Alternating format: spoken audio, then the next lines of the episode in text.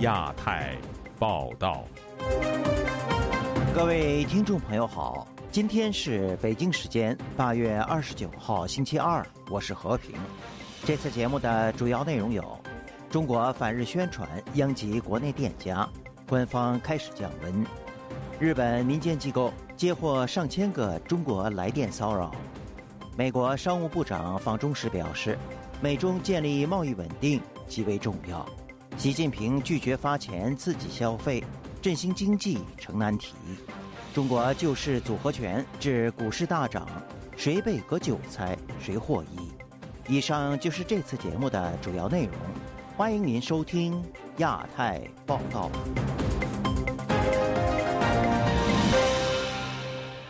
近日，中国官方渲染日本福岛核处理水排海事件，借此鼓动民间反日情绪。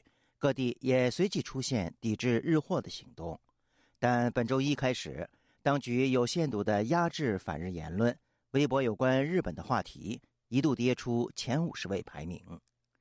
下面请听本台记者乔龙的报道。真的有被核辐射的新闻吓到，好多护肤品、化妆品都不能用了。除此之外，还有母婴用品、食品、日用品等，大家都谨慎避雷吧。我们普通小老百姓能做啥？就是全面抵制日本的进口产品，什么产品都抵制。只要我们大家够团结，能最大限度上逼着小日本停止排放这波污水。以上是中国爱国网民在社交平台发表其中的两段抵制日本的部分呼吁。连日来，中国民众的反日情绪再被推向高潮。山东居民孔先生本周一接受自由亚洲电台采访时说：“受抵制日货运动波及，海产业大受损失。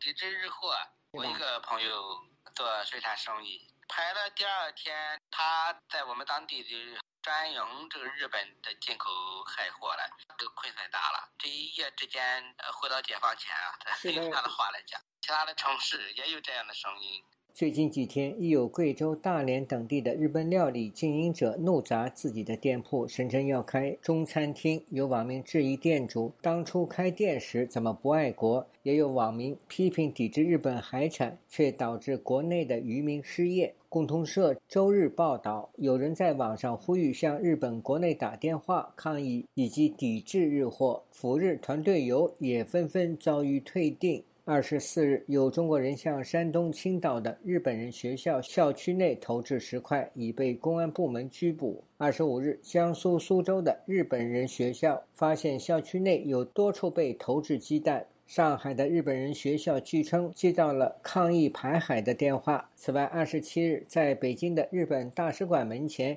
有约三十名警察和约十辆警车负责值守。上海的日本总领事馆也有多辆警车持续警戒。居民孔先生说：“抵制日本除了给民众带来了损失，更给中国政府的形象造成负面影响。你这样做的话，你全世界都会不给你市场。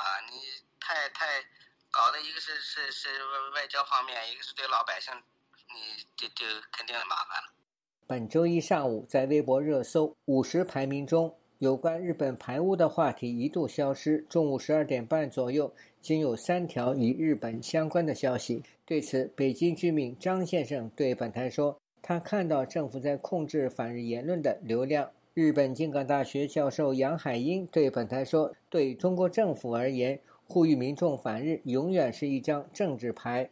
他随时可以打反日牌，随时可以把国族主义枪口呢。”调向日本，因此呢，他明明知道处理水没有任何影响，但是他也要把这个牌打到这个高度的政治角度上。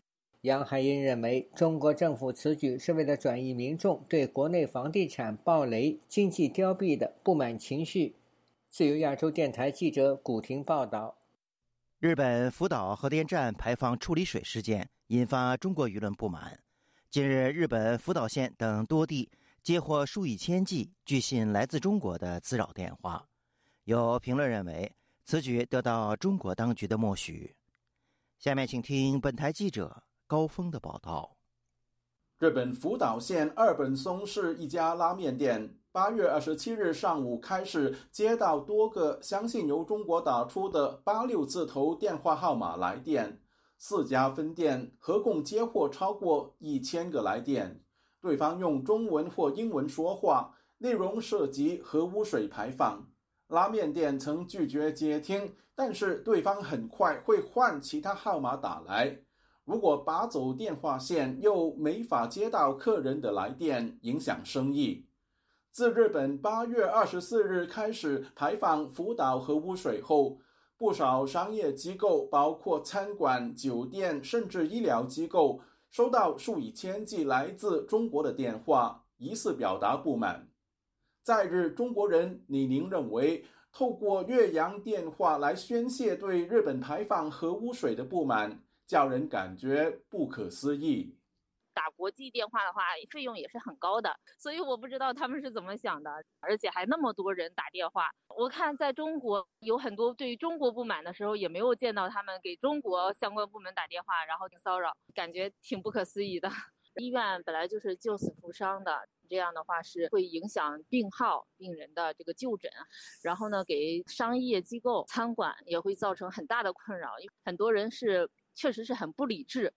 身在日本的民主中国阵线副主席王歹说：“有关现象引起日本舆论广泛关注，也进一步加深了日本民众对中国的反感。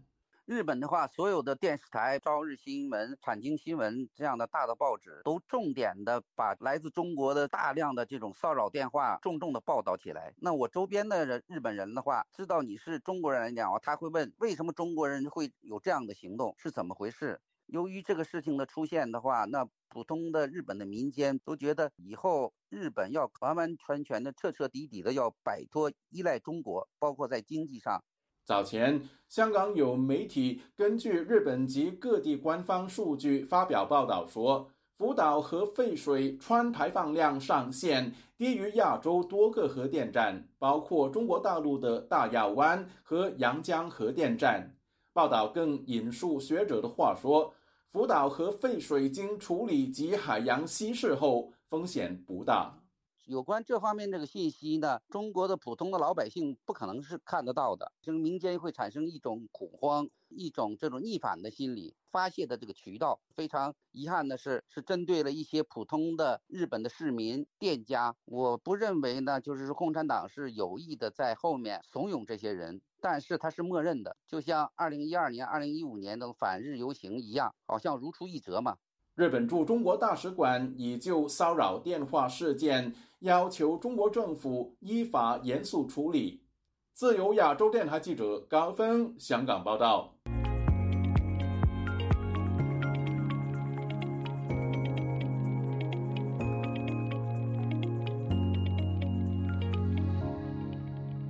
本周一正在北京访问的美国商务部长雷蒙多与中国商务部长王文涛举行会谈时表示，美中两个全球最大经济体保持稳定的经济关系极其重要。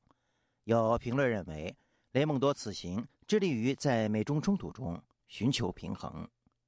下面请听本台记者夏小华发自台北的报道。美国商务部长雷蒙多二十八号会见中国商务部长王文涛约两个小时。雷蒙多指出，全世界都期待美国和中国保持稳定的经济关系，两国的年贸易额都超过七千亿美元。雷蒙多说，这是一种复杂、具挑战性的关系，双方当然会在某些问题上存在分歧，但他认为，如果双方保持着直接、开放和务实的态度，将能够取得进展。王文涛指出，中美经贸关系不仅关系到两国，还关系到全球其他国家。对于雷蒙多称乐于与中国从事贸易，他感到欣慰。雷蒙多是在二十七号晚间抵达北京，中国商务部美大司司长林峰迎接雷蒙多。四天的访问行程预计在北京、上海和中方官员进行双边会议，并与中国政商界领袖会谈。雷蒙多是继美国国务卿布林肯、财政部长耶伦、总统气候变迁特使凯瑞之后，近半年第四位访中的美国部长及以上的官员，也是七年来首位访中的美国商务部长。两岸政策协会理事长谭耀南二十八号接受自由亚洲电台采访提到，雷蒙多的立场应该非常清楚，他过去出访前也重申了相关的议题，我也不会手软，也不会放软，但是我会跟中方确保说，呃，美中关系其实并没有要脱钩，其实是在美国的国家安全。全哈，那么经经济安全的战略考量之下，对特定的相关的机器设备、技术人员、资金做管制，在去风险化的情况之下，正常的商务往来，但是要确保。美国的利益，包括美国的公司、美国的企业、美国的个人，还有美国的整体的这跟中国的商务往来上，是在一个公平的范围之内、公平的情况之下进行。联盟多技术官僚出身，在罗德岛任州长之前，曾是州财政厅长，被党内视为中间温和派。拜登任命他的时候，被批评是否有意对中放软。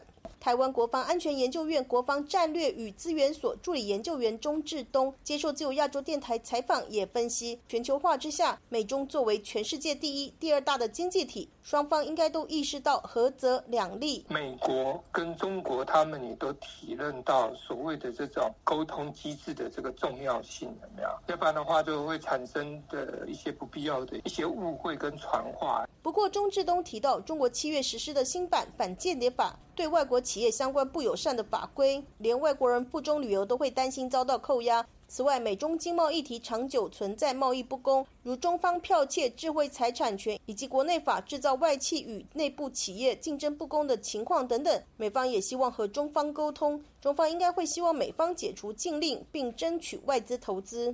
有外媒分析，美中商务部将在半导体、人工智慧等高科技领域寻求对话。自由亚洲电台记者谢小华。台北报道：全球手机代工组装大厂红海集团的创办人郭台铭二十八号宣布，他将以独立参选人的身份投入台湾二零二四年总统大选。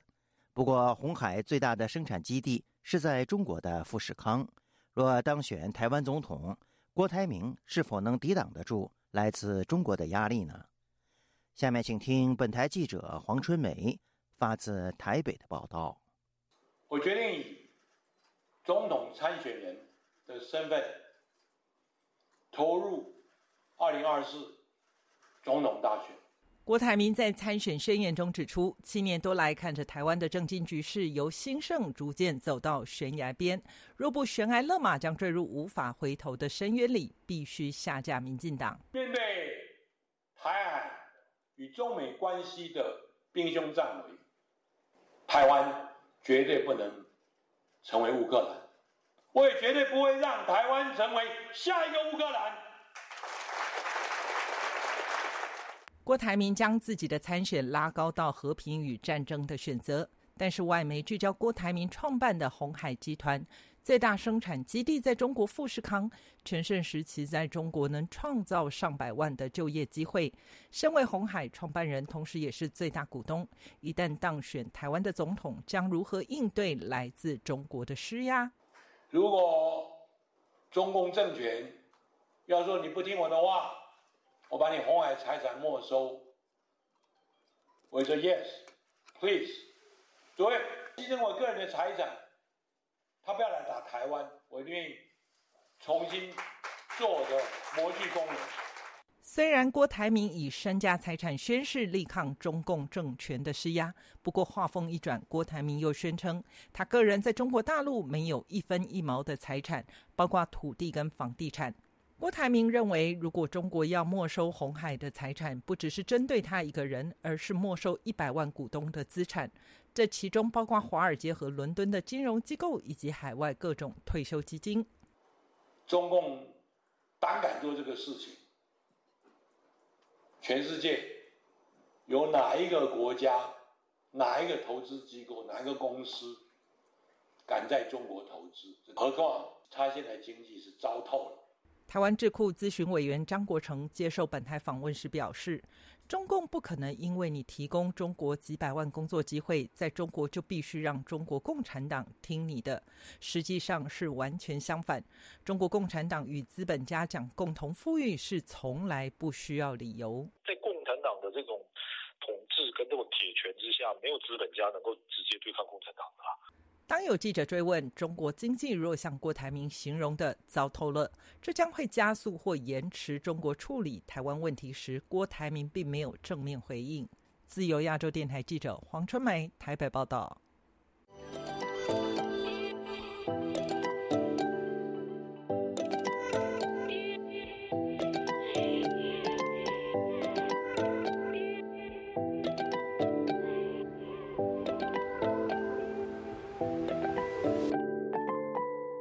在中国经济增长乏力之际，中国政府近期出台了一系列刺激措施救市。周一 A 股飙升，中国股市只是昙花一现，还是从此步入牛市？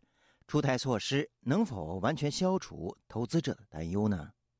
下面请听本台记者经纬的报道。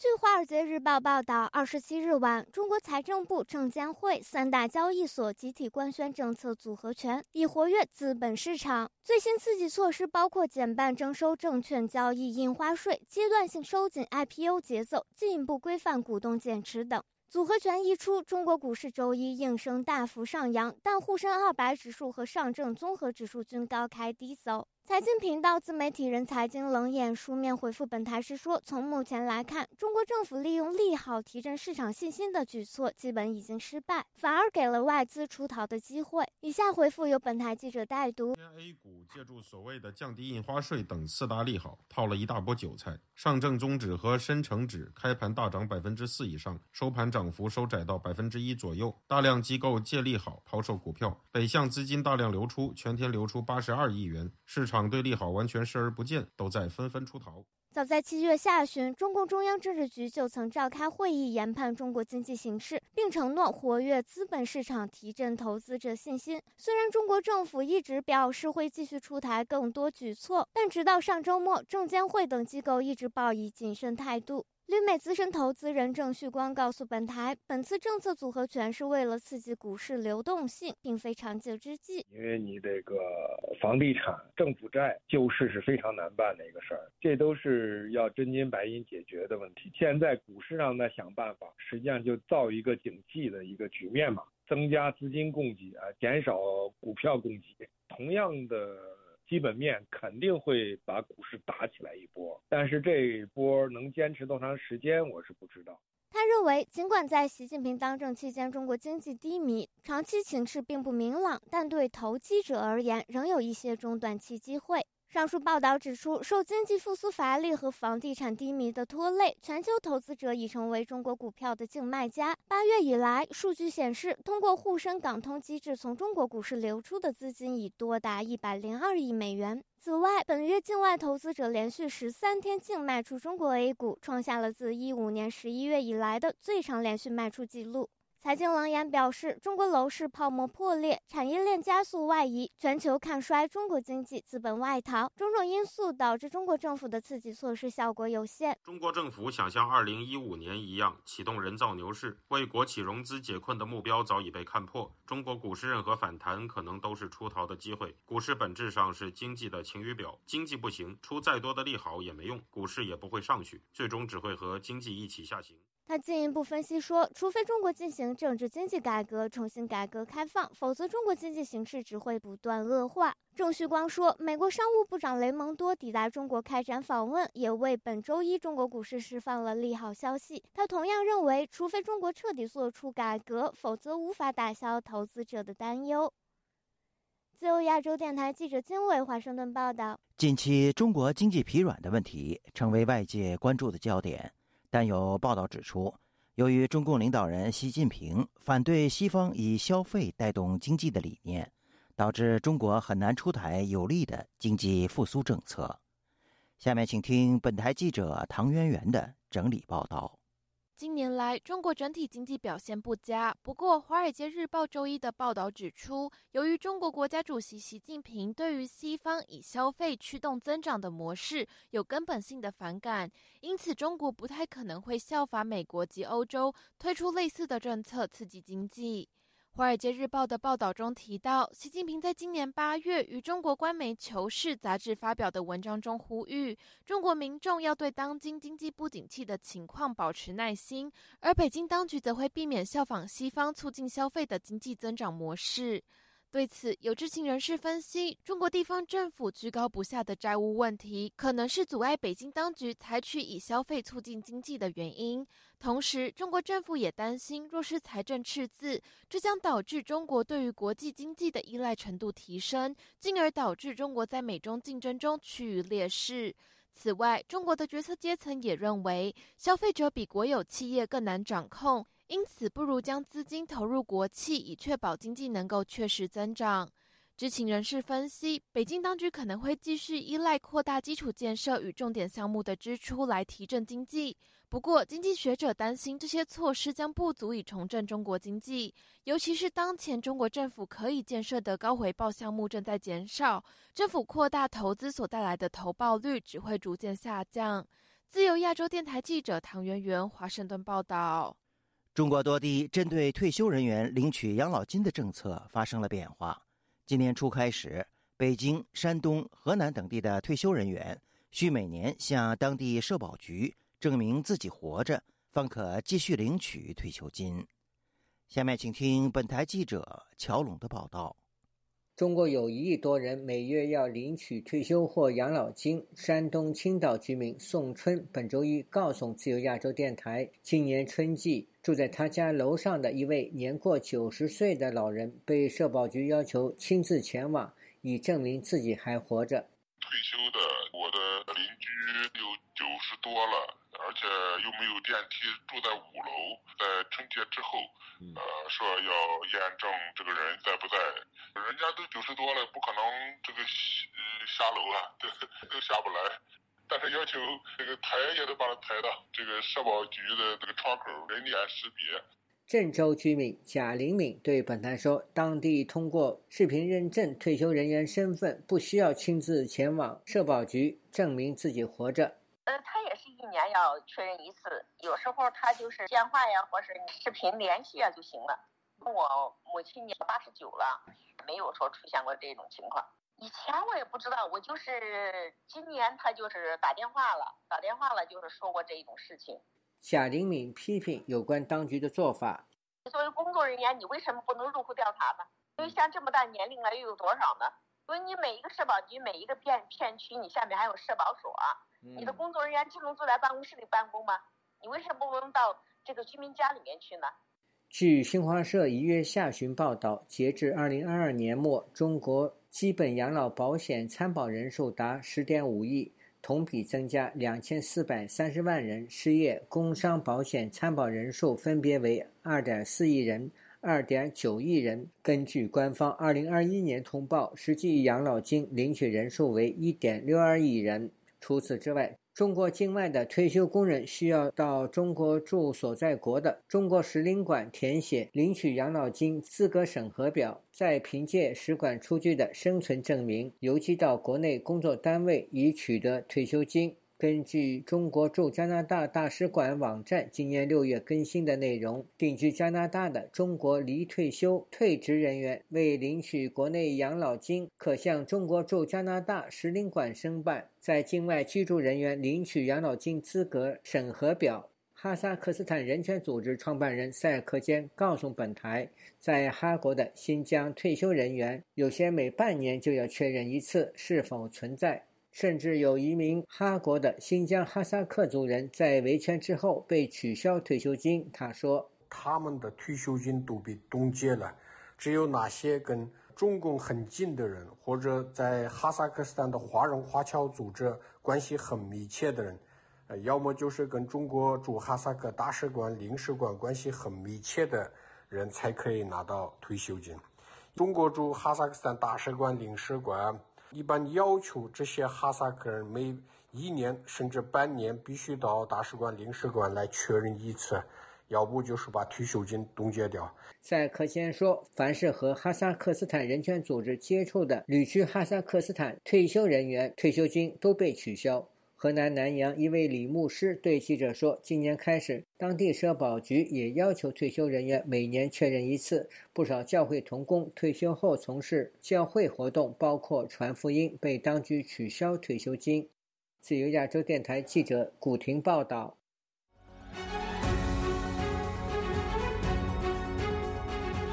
中国领导人习近平结束访问南非之后，直奔新疆考察。并在当地强调维护社会稳定、推进伊斯兰教中国化等。有学者认为，习近平此举是为向西发展找出路。下面请听本台记者夏小华发自台北的报道。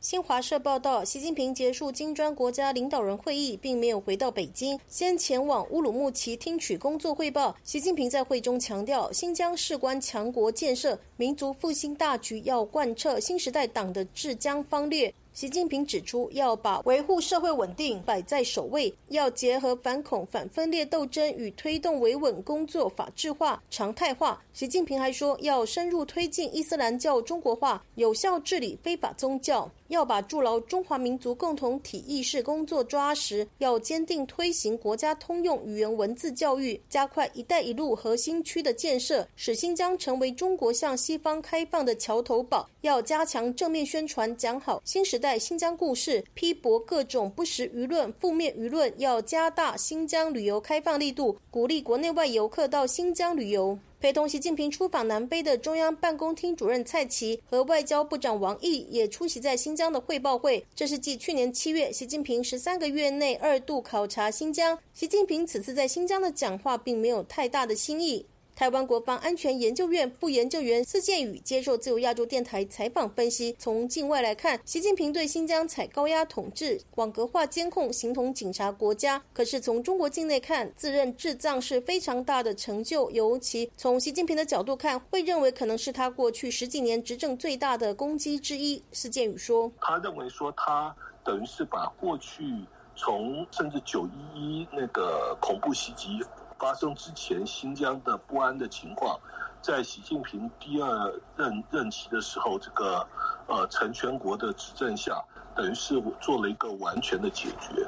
从二零一七年之后，按照中国的说法，新疆就再也没有所谓的暴恐袭击了。司建宇提到，十年前习近平提出“一带一路”倡议，准备往西发展，回应时任美国总统奥巴马的跨太平洋伙伴关系协定。未料特朗普和拜登上台，美中关系越加恶化，新疆治理的问题更形重要。首先要让新疆的经济能够活络起来，让新疆的安全不要有问题。世界维吾尔代表大会发言人迪里萨提指出，习近平说，以军队武力为后盾，也就是兵第一盘棋，这就是新疆建设兵团长情中国式殖民化方略，对维吾尔民族的文化灭绝，直至种族灭绝。自由亚洲电台记者谢小华台北报道。节目最后，我们再来关注一下最近发生的一些热点事件。